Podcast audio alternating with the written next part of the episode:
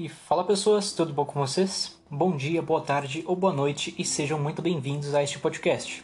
Eu me chamo Gabriel Cato, sou estudante do Colégio Canadá, do primeiro Winnipeg do ensino médio, e hoje eu estarei fazendo a declamação e análise de dois poemas do grande Gregório de Matos. Bom, eu espero muito que vocês aproveitem, foi feito com um grande carinho para vocês.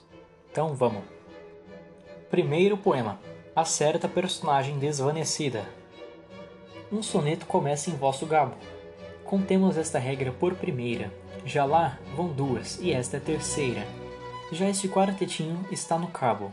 Na quinta, torce agora a porca o rabo. A sexta vá também desta maneira. Na sétima, entro já com gran canseira.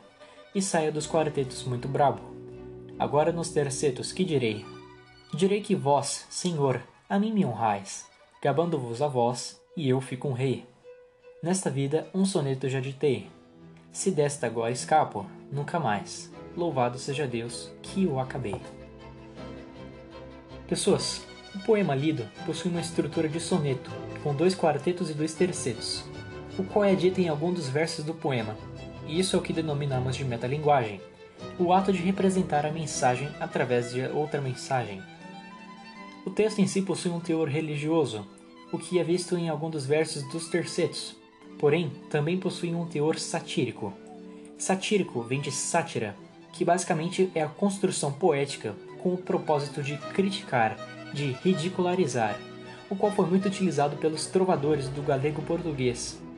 No poema, percebe-se também que o que foi satirizado é o próprio ato de escrever um soneto. Neste poema é possível perceber também que possui rimas interpoladas. A rima interpolada é a relação entre o primeiro e o quarto verso de um quarteto e o segundo e terceiro verso do mesmo. Exemplos do texto: Gabo e cabo, primeira e terceira, rabo e brabo, maneira e canseira, entre outros. Segundo poema, descreve a vida escolástica. Mancebo sem dinheiro, bom barrete, medíocre o vestido, bom sapato, meias velhas, calção de esfolagato, cabelo penteado, bom topete. Presumer de dançar, cantar falsete, jogo de fidalguia, bom barato, tirar falsídia ao moço do seu trato, furtar a carne à ama, que promete, a putinha aldeã achada em feira, eterno murmurar de alheias famas, soneto infame, sátira elegante, cartinhas de trocado para freira, comer boi, ser quixote com as damas, pouco estudo, isto é ser estudante. Pessoas, o poema lido possui uma estrutura de soneto, com dois quartetos e dois tercetos, e também faz uso da metalinguagem, no último verso do primeiro terceto, soneto infame, sátira elegante, já nos trazendo a ideia de que é um soneto e é uma sátira. Diferente do primeiro, este não possui um teor religioso, mas possui uma maior intenção de satirizar, como podemos perceber com o uso de certas palavras. O que está sendo ridicularizado neste poema é o ato de ser estudante, o que um estudante faz. Neste poema é possível perceber também que possui rimas interpoladas nos dois primeiros quartetos e rimas cruzadas nos dois primeiros tercetos.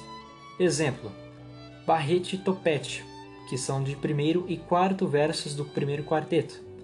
Sapato e gato, segundo e terceiro versos do primeiro quarteto. Famas e damas, elegante e estudante, entre outros. Pessoas, então é isso. Com essa parte, vamos chegando ao fim de mais um trabalho. Eu espero muito que vocês tenham gostado. Foi feito com um grande carinho para vocês. Eu espero que vocês tenham compreendido cada parte. Caso tenha ficado alguma dúvida, podem comentar aí, beleza? E se possível, vamos nos encontrar em breve, tá? Mais logo possível.